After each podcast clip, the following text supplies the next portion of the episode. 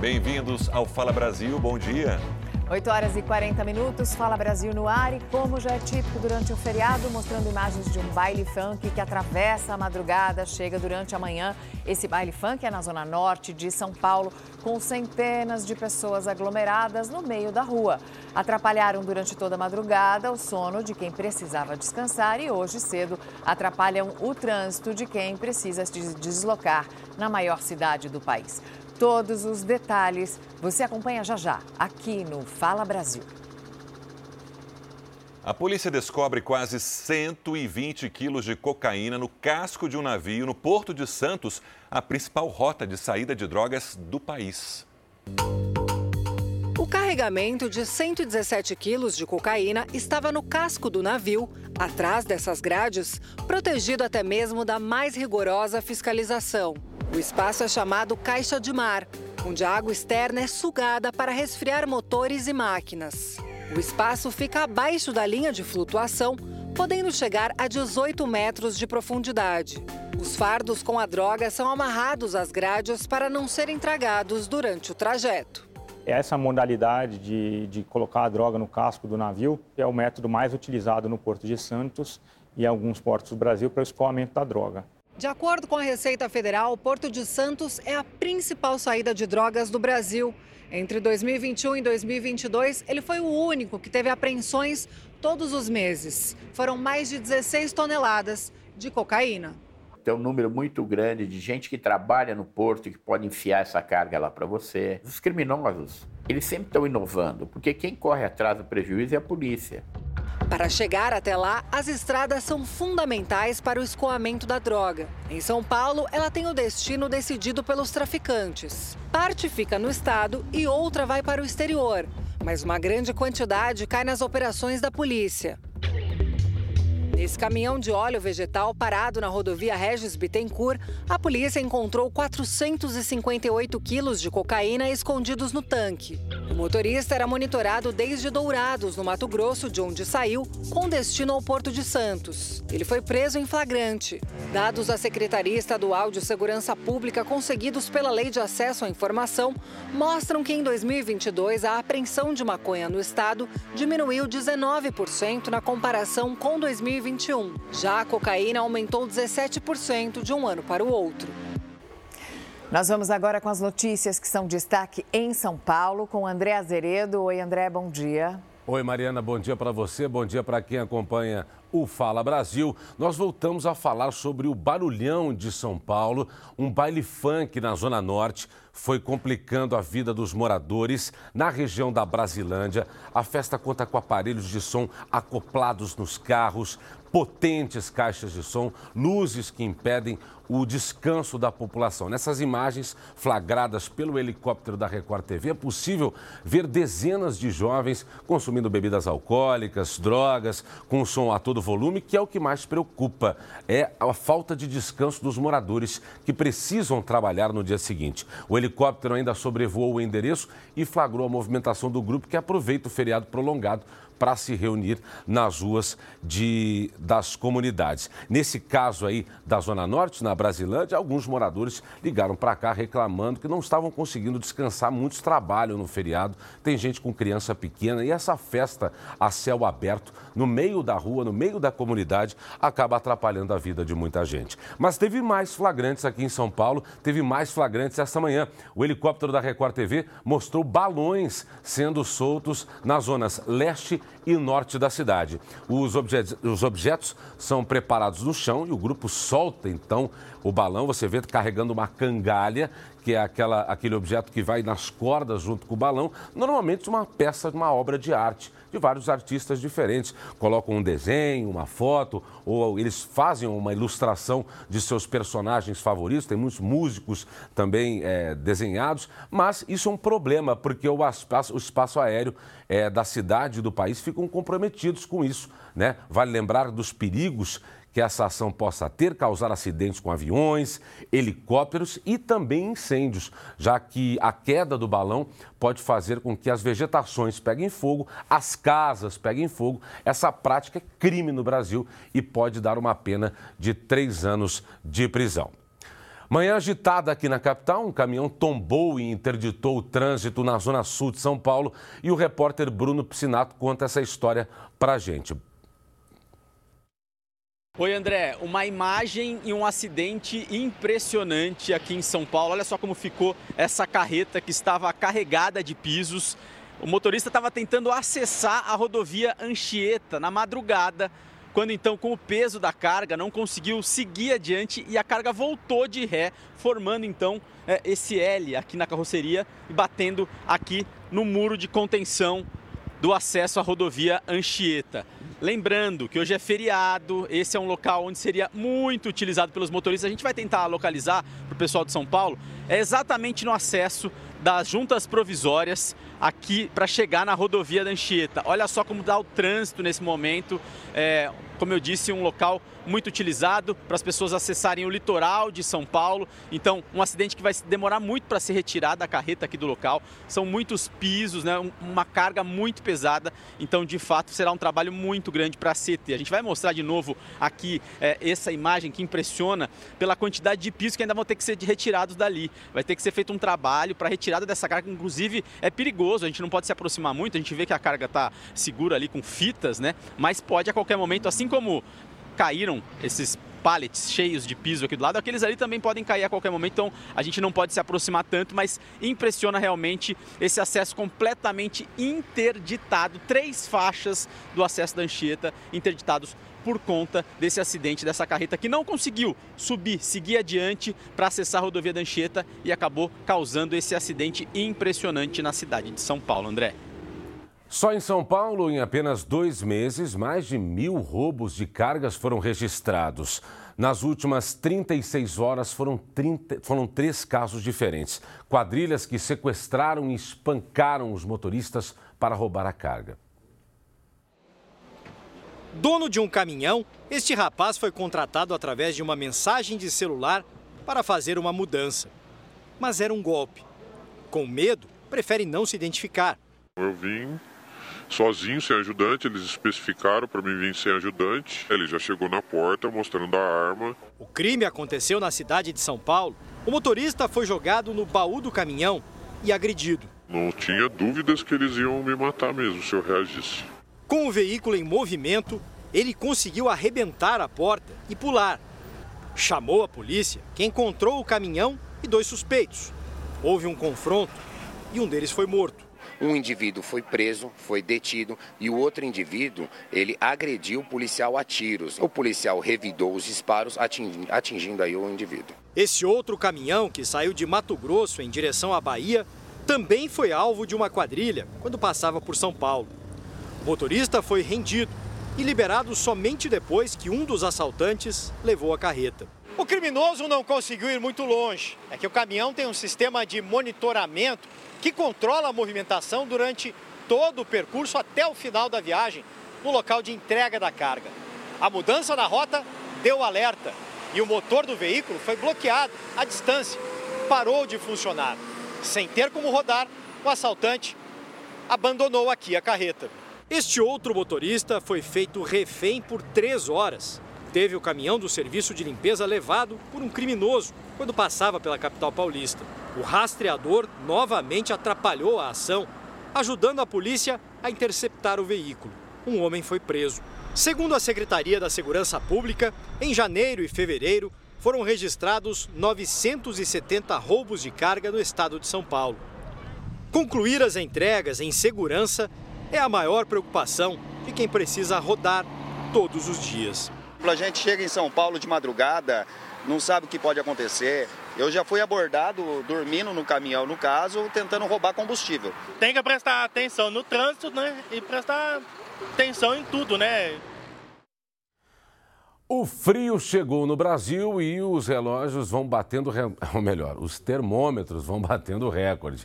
Em algumas regiões, a expectativa é que as temperaturas fiquem abaixo de zero, como no sul do país. Mas aqui no Sudeste, em São Paulo, a madrugada foi marcada por acolhimento das pessoas em situação de rua.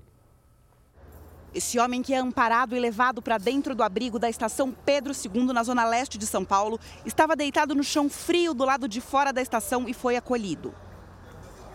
A ação conjunta entre Estado e Prefeitura foi tomada a partir do alerta do Centro de Gerenciamento de Emergências Climáticas, o CGE, para temperaturas abaixo de 9 graus na capital nas próximas madrugadas.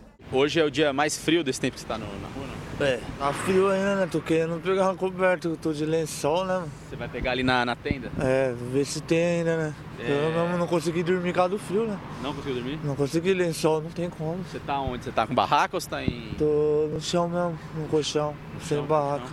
É, aí dia assim não tem jeito, não tem como dormir. Não tem jeito, eu tentei dormir, mas com o lençol é muito frio. Ao todo, são mais de 400 vagas em abrigos e tendas espalhados pela cidade. O objetivo da ação é dar acolhimento e proteger os moradores em situação de vulnerabilidade nos dias mais frios. Toda vez que a Defesa Civil emitir o alerta de baixas temperaturas, o abrigo vai receber homens, mulheres, crianças e seus pets. Além do espaço para dormir, os acolhidos passarão por uma triagem e receberão um jantar. A coordenadora do programa explica como funciona a acolhida. Estamos aqui na estação Dom Pedro II. Nós temos a capacidade de atender até 100 assistidos. Eles só precisam vir até aqui. Assim que eles chegam, eles passam por uma triagem muito básica para a gente entender o nome, entender se eles já jantaram, se eles já se alimentaram ou não. A partir disso, eles podem entrar no metrô. A gente dá o jantar para eles através do nosso programa do Bom Prato. Eles dormem aqui com a gente, recebem as caminhas para eles poderem dormir. Tem também as cobertas. E aí, pela manhã, todos eles podem tomar café no nosso Bom Prato da 25 de março. Fala também sobre a divisão das alas e de como devem se sentir as pessoas que vão dormir no abrigo. A gente está dividindo uma ala para homens, uma ala para mulheres, uma ala para famílias e eles também podem vir com os pets, porque muitas das vezes acham que é um problema, para a gente não é. O decreto municipal para evitar a operação baixas temperaturas será publicado no dia 30 de abril. A partir desta data, serão estabelecidas diretrizes de ação que prevêem intensificar as abordagens sociais realizadas a pessoas em situação de rua e de vulnerabilidade social. O Supremo Tribunal Federal, o STF, autorizou a extradição do colombiano Jaime Henrique Cormani. Ele foi preso em Belo Horizonte 24 anos depois de ter sido condenado na Colômbia por ter estuprado e matado a namorada. Em setembro de 2020, o pedido de extradição tinha sido julgado, mas a votação acabou empatada no STF. Nesses casos, a decisão é sempre a favor do réu e o pedido foi negado.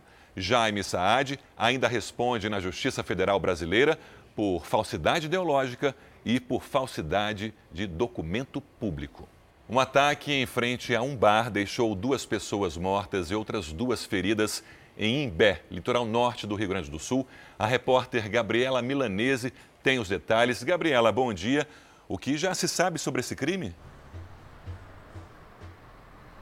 Bom dia, Sérgio. Bom dia a todos que nos acompanham.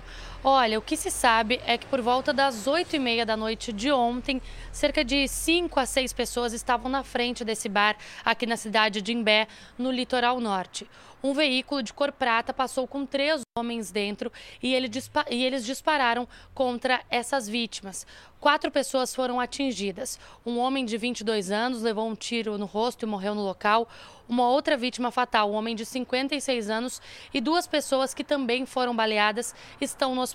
Entre elas, um homem de 54 anos e uma adolescente de 17 anos de idade que está gravemente ferida no hospital de Tramandaí, aqui a cidade vizinha. O que eu apurei com os moradores ali da região é que é um local tranquilo e que isso não acontece por ali. Agora a Polícia Civil vai investigar o caso. Sérgio Mariana. Obrigada, Gabriele. E a polícia investiga o desaparecimento de uma jovem em Planaltina. Roupas e alguns objetos pessoais dela foram encontrados em uma região de mata. Segundo dia de buscas pela estudante Regiane da Silva Oliveira, de 21 anos, terminou no fim da tarde. Os bombeiros vasculharam uma área perto deste córrego, em Planaltina. Drones e cães farejadores ajudaram na operação. Ali é como se fosse uma plantação de cana, então é muito fechado, com bastante plantas espinhosas assim. É um local de declive também e muito lixo, é um local muito poluído bem difícil o acesso mesmo. O córrego fica a cerca de 500 metros da casa em que Regiane mora. A polícia chegou até aqui por causa da localização do celular da estudante. Quando os agentes chegaram, encontraram alguns pertences da mulher. Uma peça íntima, uma pulseira e alguns tufos de cabelos foram encontrados exatamente aqui. Regiane desapareceu na última segunda-feira, depois de sair da escola, que também fica em Planaltina. Sempre quando ela saía, ela avisava para o pai dela aqui, para os primos, para as tias dela, sempre avisava que estava vindo embora e tudo mais. E desse dia ela não avisou. A família começou a ligar para ela e aí já ela não responderia mais o, o telefone e nem responderia mensagem. E aí nós vimos que tinha alguma coisa errada. Regiane nasceu na Bahia e veio para o Distrito Federal há quase seis meses atrás de emprego. A família registrou um boletim de ocorrência e a 16ª Delegacia em Planaltina já investiga o caso. Imagens de câmeras de segurança espalhadas pelo bairro, inclusive, já estão em análise. Feriado 21 de abril, sexta-feira, tem muita gente que está aproveitando para descansar, para pegar uma estrada, viajar. Quase 3 milhões de pessoas estão saindo só da cidade de São Paulo e saindo para todo lado, não é? William Leite, bom dia. Nós estamos aqui trabalhando, né? Pois é, estamos trabalhando enquanto as pessoas de todos os lados e de todos os jeitos estão saindo para curtir esse feriado. Nas estradas, ao menos 1 milhão e 600 mil veículos devem sair de São Paulo pelas rodoviárias, ao menos meio milhão de pessoas devem sair para as praias em torno da cidade de São Paulo e também no interior. E aqui no Aeroporto Internacional de Guarulhos, onde eu estou, no Aeroporto de Congonhas e no Viracopos, 400 mil pessoas são esperadas e a expectativa de quem está aqui é muito grande, esperando um familiar, esperando um amigo. Famílias inteiras vão desembarcar aqui. Expectativa é de que esse número vá aumentando ao longo do final de semana. Movimento é um pouco maior do que o normal para uma sexta-feira, já que estamos no feriado, mas o ideal é que as pessoas se encontrem e passeiem neste feriado. A gente trabalha enquanto elas passeiam, né? Mariana e Sérgio. E a gente sempre deseja que elas se divirtam muito. Obrigada, William. Da rodoviária de São Paulo, a gente vai agora para o Rio de Janeiro. A gente vai para Barra da Tijuca, onde está o repórter Felipe Batista. E ele conta para gente se está dando praia aí no Rio de Janeiro hoje. Felipe, muito bom dia para você. Oi, Mário, bom dia para você, para o Sérgio, para todo mundo acompanhando o Fala Brasil. É um feriado típico do jeito que o carioca e os turistas gostam também, né? Tá bem sol hoje no Rio, o sol tá brilhando forte, a gente vai mostrar aqui esse dia lindo. A gente está no quebra-mar na Barra da Tijuca, zona oeste do Rio. O dia, eu vou falar para vocês, amanheceu até gelado aqui no Rio, viu? Para os cariocas, então, que tem a sensação térmica aí, é, geralmente sente mais frio, né? Hoje fez 14 graus de manhã aqui no Rio de Janeiro. Foi a manhã mais fria, a madrugada mais fria desse ano. É o outono dando as caras aí com as temperaturas mais amenas, mas logo, logo o sol subiu e já esquentou, viu? Hoje faz chega a 26 graus aqui no Rio de Janeiro, amanhã faz 27, 28, domingo chega até 29, ou seja, essa praia linda e tantas outras praias do Rio de Janeiro vão, é claro, estar tá lotadas de turistas e gente aproveitando esse feriadão, porque o tempo está ajudando. Também não deve chover como choveu essa semana no Rio de Janeiro, e aí o tempo vai ficar um pouco mais firme, céu claro, mar verdinho, bonito, gostoso para mergulhar. Tem gente já se, a, se banhando aí, banhando a alma, salgando a alma nessa sexta-feira de feriadão e com isso aproveitando essa folga aí. Hoje o dia tá bonito, a praia tá enchendo aos poucos e como eu falei, vai ficar cheia daqui a pouco com todo mundo querendo curtir o feriado. Eu nem vou mostrar muito mais porque senão vai fazer muita vontade aí nos apresentadores no estúdio e em muita parte do Brasil também que não tem praia para curtir, infelizmente. E aí então, eu vou deixar vocês com essas imagens aí para curtir pelo menos pela tela, Sérgio Mariana. É isso, Felipe. O que eu quero é se com todas essas praias lindas, tem gente que sai do Rio de Janeiro num feriado prolongado. É por isso que a gente vai agora para a rodoviária do Rio. A gente vai falar com a Caroline Silva. Bom dia, Caroline. Tem gente, muita gente por aí, sai do Rio é para ver a família em outros lugares, não é? Bom dia. Oi, Mariana, bom dia para você e a todos que nos acompanham. Sim, a rodoviária do Rio está bastante movimentada. A previsão é que passem mais de 197 mil viajantes aqui durante o feriado, entre quinta e domingo. Só ontem, mais de 27 mil pessoas passaram por aqui e a previsão do próximo pico de pessoas aqui pela rodoviária é no próximo domingo à tarde. Tem 41 empresas de ônibus operando nesse momento e eles estão com 6.500 ônibus disponibilizados para poder levar os viajantes para os destinos preferidos, que aqui no caso seriam Arraial do Cabo, Búzios, Cabo Frio, os destinos de praia. Mariana, Sérgio. Caroline, obrigado. Já tive muito nessa rodoviária aí para aproveitar feriadões. Em Paris, manifestantes invadiram o prédio de uma corretora de valores durante os protestos contra a reforma da Previdência. Para os manifestantes, ao invés do aumento no tempo de contribuição, as grandes empresas deveriam pagar mais impostos para financiar a aposentadoria. A reforma aprovada na França aumenta de 62 para 64 anos a idade mínima de aposentadoria. O presidente Emmanuel Macron foi recebido com protestos no sul do país e diz que está aberto ao diálogo com os sindicatos. Mais de 400 pessoas já morreram nos confrontos entre o Exército do Sudão e paramilitares. Esses confrontos que acontecem já há quase uma semana. O governo do Sudão foi muito criticado por afirmar que a violência é o único caminho para que esses conflitos cheguem a um fim. Um cessar-fogo foi declarado até o domingo em razão de um feriado religioso, mas as Forças Armadas do país disseram que pretendem abrir corredores humanitários para retirar os cidadãos e dar a oportunidade de que eles reencontrem suas famílias. O continente asiático vive uma onda de calor histórica. Bangladesh registra os dias mais quentes em quase 60 anos. E na Índia, 13 pessoas morreram por causa da temperatura. Vamos falar ao vivo com a nossa correspondente na Ásia, Silvia Kikuchi. Silvia, boa noite para você. Tem mais países sofrendo com esse calor? Tem sim. Olá, olá, Sérgio, Mariana e a todos. Essa onda de calor atinge o sul e sudeste da Ásia. E o agravante aqui é que as altas temperaturas vêm acompanhadas de muita umidade, o que pode ser fatal o número de mortos vem aumentando. Além das 13 vítimas por insolação na Índia, foram registradas mais duas mortes na Tailândia, onde os termômetros passaram dos 44 graus na semana passada. Aqui no Japão, as temperaturas passaram dos 30 graus hoje em algumas cidades, o que não é normal para essa época. E dezenas de pessoas foram socorridas em hospitais com sintomas de insolação. Esse calor recorde na Ásia pode se repetir no próximo ano também. Isso porque o fenômeno El Ninho deve voltar, provocando o aquecimento do oceano. Segundo o um relatório divulgado por um grupo internacional de cientistas, o mundo viveu os últimos oito anos mais quentes já registrados. E um dos principais agravantes é a emissão de gases do efeito estufa. Mariana e Sérgio. Obrigada, Silvia.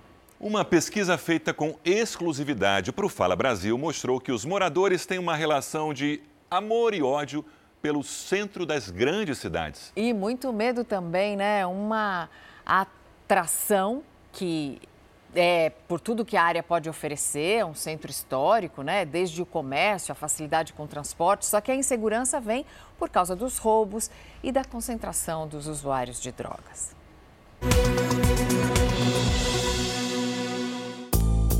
Você acha o centro da sua cidade um lugar bom para morar? Para mim é um excelente lugar para morar. Porque tem muitos metrôs. Eu tô todo dia aqui e é meio perigoso, né? Por isso que eu acho que não é bom morar no centro, porque não é seguro. 58% dos brasileiros consideram a região central um bom lugar para residência. No norte do país, essa porcentagem é maior se comparada a outras regiões. Já no Sudeste, tem a população que menos gosta da ideia de viver no centro. Mas o fato é que a maioria ainda considera um lugar atrativo. Eu acho que tem vida, acho que tem gente. Por mais que a cultura do medo acabe nos isolando, né? Quando a gente vai ao centro, quando a gente sente o burburinho do centro, sente a presença de vida, aciona alguma coisa muito ancestral nossa, que é estarmos juntos mas sete em cada dez pessoas afirmam que o centro é um local mal cuidado. Mau cheiro insuportável, as calçadas todas esburacadas, né? É, cuida muito assim, mas só do lugarzinho, aquele lugarzinho ali que vai turista. Insegurança é um problema para 82% dos entrevistados. 94% afirmaram que os centros urbanos têm furtos e roubos. Falta de segurança, né? Toda hora a gente está vendo corre-corre, assalto toda hora. Só puxando correntinha, tomando celular. A gente tem que estar tá sempre com cuidado ao andar, então não é mais como antigamente. A pesquisa exclusiva do Fala Brasil, feita pelo Instituto Real Time Big Data, perguntou sobre a presença de moradores de rua nessas regiões. 92% disseram que é muito comum. Até dó, até criança, idoso. Tem famílias, inclusive, nas ruas pedindo. Os brasileiros apontaram ainda um outro problema: a presença constante de usuários de droga, notada pela maioria dos participantes da pesquisa virou uma cracolândia, né? Então tá difícil. É, é, sem esconder nada, sabe? Tu vai passando e vai vendo e vai sentindo o cheiro e tá, virou comum aqui. 68% dos brasileiros consideram que os centros da cidade têm uma boa quantidade de árvores e plantas. Mas para 71% dessas pessoas, falta mais cuidado em relação a essas áreas verdes. Oito em cada dez afirmam que as prefeituras deveriam ter mais cuidado com o centro, que em muitos casos foi onde a cidade surgiu. Deveria investir mais aqui no centro, porque o centro está morrendo, realmente. A gente percebe que está ficando abandonado, esquecido né, pela, pelas autoridades. Para quem é de direito, toma conta. É muito fácil a queixa, é muito fácil a denúncia, isso em qualquer, qualquer aglomerado assim, urbano, mas é muito pobre a participação. Eu acho que a zeladoria passa por essa musculatura, né, de estarmos em grupo, estarmos resolvendo juntos o que, que é comum, o que, que é coletivo. E apesar de muitos problemas, coisas para melhorar, 72% das pessoas gostam do centro da cidade onde moram. E são as mulheres a maioria. O centro tem de bom? Ai, olhar a loja, passear, ver as pessoas diferentes. Está próximo de tudo que você precisa. Uma coisa meio nostálgica, assim, eu gosto de olhar assim. Devia ter uma medida de revitalização e um olhar especial dos governantes aqui para o centro da cidade, que acaba sendo o nosso coração, né? E muita história que tem que ser preservada. A Polícia Federal marcou para esta sexta-feira o depoimento do general Gonçalves Dias, que se demitiu na quarta do comando do Gabinete de Segurança Institucional da Presidência da República. As imagens mostram o ex-ministro do GSI no Palácio do Planalto durante a invasão, sem confrontar os extremistas. O homem que aparece dando água aos criminosos foi identificado. É o capitão do Exército José Eduardo Pereira, que era responsável por coordenar a equipe de segurança no Palácio em 8 de janeiro. Ele aparece por cerca de uma hora nas câmeras do andar do gabinete presidencial. O responsável pela segurança só age contra os manifestantes no instante em que o homem com o extintor arrombou a porta de uma das salas. José Eduardo está afastado do gabinete de segurança institucional desde a invasão. Ele já foi ouvido pela Polícia Federal, mas será interrogado novamente após a divulgação dos vídeos. Por determinação do ministro Alexandre de Moraes, do STF, o general Gonçalves Dias vai ser ouvido pela Polícia Federal nesta sexta-feira. Lula disse que não ficou chateado com o pedido de demissão e que o general saiu porque quis.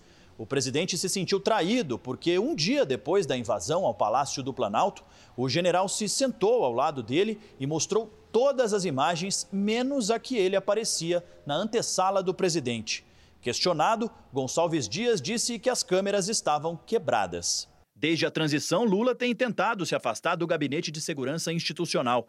Logo após tomar posse, o presidente criou uma secretaria especial dentro do Palácio do Planalto, chefiada por um delegado federal para cuidar da segurança pessoal dele. Agora estuda colocar um civil para comandar o gabinete, desmilitarizando o GSI. As imagens reforçaram as negociações sobre a realização de uma CPI com deputados e senadores para investigar o 8 de janeiro. A oposição já tinha o apoio necessário e aguardava a leitura do requerimento de instalação da Comissão Parlamentar Mista de Inquérito. A base aliada do governo, que antes tentava impedir, agora fala em participar das investigações e quer indicar o presidente e o relator da comissão. O presidente do Congresso afirmou que vai fazer a leitura do requerimento da CPMI na próxima quarta-feira.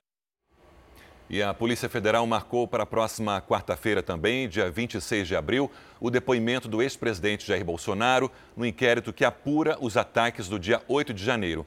O interrogatório deve ser presencial na sede da Polícia Federal em Brasília. A determinação para ouvir o ex-presidente é do ministro Alexandre de Moraes, relator do caso no Supremo Tribunal Federal.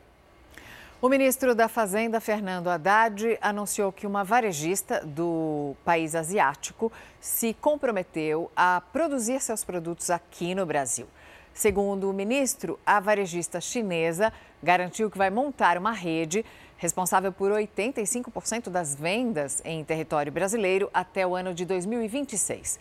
O governo estuda a criação de um imposto digital para encomendas que venham do exterior e, segundo Haddad, esse tributo não chegaria ao consumidor. A gente fala agora daquele julgamento do Supremo sobre o rendimento do saldo do FGTS do trabalhador. Dois ministros já se manifestaram a favor dessas alterações. Vamos então a Brasília falar com a Vanessa Lima.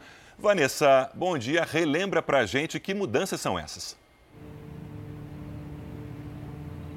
Bom dia, Sérgio. No entendimento dos ministros Luiz Roberto Barroso e André Mendonça do Supremo Tribunal Federal, a correção do saldo do FGTS do trabalhador deve ser feita pelo índice de variação da poupança, que hoje está em 0,5% ao mês. Atualmente, isso desde os anos de 1990, essa correção é de 3% ao ano mais a TR, que este ano não deve passar de 0,80%. A ação é do Partido Solidariedade e pede que a correção seja feita pelo índice de inflação, previsto para pouco mais de 5% neste ano de 2023. Após a manifestação desses dois ministros, a sessão de julgamento dessa ação no Supremo foi interrompida e deve ser retomada na semana que vem. Sérgio, Mariana. Obrigado, Vanessa. A gente já mostrou a saída para o feriado prolongado em São Paulo, no Rio de Janeiro. Vamos saber a situação em Minas Gerais, mais especificamente na BR-381, que liga Belo Horizonte ao Espírito Santo, com a Natália Jael. Natália, bom dia. Como é que está a situação por aí? Oi, Sérgio. Bom dia para você, bom dia a todos. Olha só, o motorista que vai pegar a estrada, que vai pegar a 381 com destino ao Espírito Santo e algumas cidades da região leste do estado, precisa ter atenção e paciência. O trânsito na rodovia na saída de Belo Horizonte está intenso e bem lento por causa do fluxo de veículos. Segundo a Polícia Rodoviária Federal, já foi registrado desde a manhã de ontem um, um aumento no número de carros deixando a capital. As polícias rodoviárias federal e estadual estão nas rodovias operando na Operação Inconfidência, que vai da meia-noite desta quinta até o domingo. Os motoristas que forem passar pelas rodovias e estradas da, de Minas Gerais precisam ter atenção aos pontos de interdições. São nove nas rodovias federais e 115 nas estaduais. Sérgio? Obrigado, Natália. E chegou a hora da gente ir para Fortaleza, saber como está o movimento nas praias da capital cearense. Bom dia, Evelyn Ferreira. O mais importante, tem muito sol aí? Bom dia a todos. Tem muito sol por aqui e tem previsão também de nascimento de tartarugas. A gente está aqui pertinho de um ninho de tartarugas. Hoje cedo, por volta de 8 horas da manhã, nascerão cerca de 40 tartarugas, viu? E tem a previsão aí de nos próximos dias nascerem mais tartaruguinhas. É um momento muito mágico. Eu vou pedir aqui para o Washington Tavares mostrar um pouquinho o movimento da praia hoje. Céu com algumas nuvens, né? Mas os banhistas estão mais interessados em pegar um bronze, em pegar um mar. A gente sempre alerta, né, para as questões de segurança, né? Cuidado né, ao entrar no mar, cuidado com as crianças, né? E claro, muita hidratação e protetor solar. Sérgio Mariana. E de resto, aproveitar esse feriadão. Obrigado. Vamos agora para Salvador para saber como está nesse feriado prolongado o movimento naquele ferry boat que liga a capital baiana à ilha de Itaparica. A repórter Laís Cavalcante está acompanhando com detalhes para a gente. Bom dia, Laís. Bom dia, Sérgio. Bom dia para todo mundo. Movimento super tranquilo aqui no terminal do Ferryboat, que é um dos principais pontos de saída da capital. Embarcações saindo a cada meia hora, ou seja, significa que a gente não tem muita fila de espera. Aqui as pessoas estão ó, seguindo somente para o guichê, já já vão embarcar. Seis embarcações a cada meia hora e um feriadão tranquilo para os soteropolitanos. Sérgio, Mariana. Obrigada. Novos afegãos devem chegar hoje no Aeroporto Internacional de Guarulhos. Eles devem se juntar aos mais de 130 refugiados que estão no local aguardando atendimento. Bom dia, William Leite. Olá, André. Olá a todos que acompanham a programação da Record. Nós estamos no Aeroporto Internacional de Guarulhos e aqui é a casa, inicialmente, dos afegãos que chegam aqui no Brasil e antes de irem para algum lugar, eles ficam aqui, muitos com problemas de saúde, inclusive. Nós temos uma senhora aqui que está com tratamento, estava com tratamento de câncer no, no quinto ciclo, parou de fazer o tratamento, pedido é para que ela seja removida o mais rápido possível para continuar esse tratamento ainda aqui no Brasil. Há outras pessoas que têm problemas de saúde e que inspiram cuidados e que não podem ficar aqui nos corredores do Aeroporto Internacional de Guarulhos. Então, o pedido é para que elas sejam atendidas e sejam retiradas daqui. O ideal seria que todos fossem levados para um abrigo. São 137 pessoas e 52 crianças. É a primeira vez que nós temos aqui no saguão do aeroporto de Congonhas afegãos aqui, 52 crianças. E aí eu queria que prestasse atenção no seguinte, na situação das pessoas aqui, porque elas vêm com barracas, algumas vêm sem os esposos uh, e vêm com as crianças, ficam aqui, não sabem como vão uh, receber esse atendimento. É claro que a Prefeitura de Guarulhos, inclusive, entrou, André, com um pedido para se transformar numa cidade fronteira. Assim, receberia mais recursos para poder uh, dar um acolhimento aos afegãos que chegam aqui no Brasil. Mas hoje, perto de 280 devem chegar aqui também, justamente para fazer uma comemoração eh, nesta sexta-feira aqui no Aeroporto Internacional de Guarulhos. Então, 137 mais 280 chegarão aqui. Esse número é bastante grande e deve uh, ser mais difícil ainda para poder acolher essas pessoas. A gente continua acompanhando essa chegada e esperando que crianças, idosos, uh, casais, as famílias inteiras que chegam aqui recebam acolhimento, em especial as pessoas que têm alguma necessidade especial ou têm problemas de saúde, como essa senhora que está no quinto ciclo do tratamento de câncer, que precisa imediatamente ser atendida. André. Obrigado, William. Um skatista foi internado depois de ser baleado. Criminosos chegaram na pista de skate na região metropolitana de São Paulo e roubaram quem estava por lá. Não tomaram conhecimento que as pessoas estavam se divertindo, armados, atacaram os skatistas que estavam circulando pela praça. Confira comigo na reportagem. Na sala de espera do hospital, a mãe está angustiada por notícias do filho baleado. O que, que, eu vou fazer da minha vida se acontecer alguma coisa com meu filho? O garoto estava nessa pista de skate em Santo André, na Grande São Paulo, quando foi atingido. Ele tinha acabado de chegar no local com um amigo. Tiago não sai de casa, é dia e noite dentro de casa só mexendo na internet. Ele só sai quando esse amiguinho dele vai chamar ele para sair e sai e volta, não fica na rua. Nem o celular dele não roubamos. De acordo com testemunhas que estavam na pista de skate, os criminosos roubaram vários jovens que estavam se divertindo. No meio dos assaltos, tiros foram ouvidos e um rapaz acabou sendo baleado. Espero que a polícia faça alguma coisa, saber quem é esses, esses caras, né, que fez isso com meu filho. Por que, que eles fez isso com meu filho? Porque provavelmente a resposta nem eles sabem, minha senhora. E a gente se compadece com a situação do seu filho, que foi baleado nessa praça na região metropolitana de São Paulo. Os meninos andando de skate e simplesmente eles chegam para assaltar. Vão em busca de celulares, quando não, em busca dos próprios equipamentos esportivos que os meninos estão usando. Embora tenha sido de noite, a segurança tem que ser reforçada. É um local bem iluminado, como a gente pode ver em Santo André, mas as pessoas estão ficam expostas, né? Você acha que está ali, todo mundo reunido, todo mundo em grupo, não vai ser atacado e é atacado mesmo assim, de uma forma covarde e violenta, como o rapaz novo que tomou um tiro. Na tentativa de impedir um assalto, um policial baleado no centro de São Paulo. O chefe de investigação da delegacia de Diadema, do ABC Paulista, passava com um colega de trabalho pelo túnel no centro de São Paulo quando os dois, dois viram um suspeito roubando um motorista. O Fala Brasil termina aqui. Um bom dia para você. Você fica agora com Hoje em Dia. Oi, Zuca. Bom dia para você. Um beijo no coração de vocês. Um feriado abençoado. Fiquem beijo. com Deus. Beijo, gente.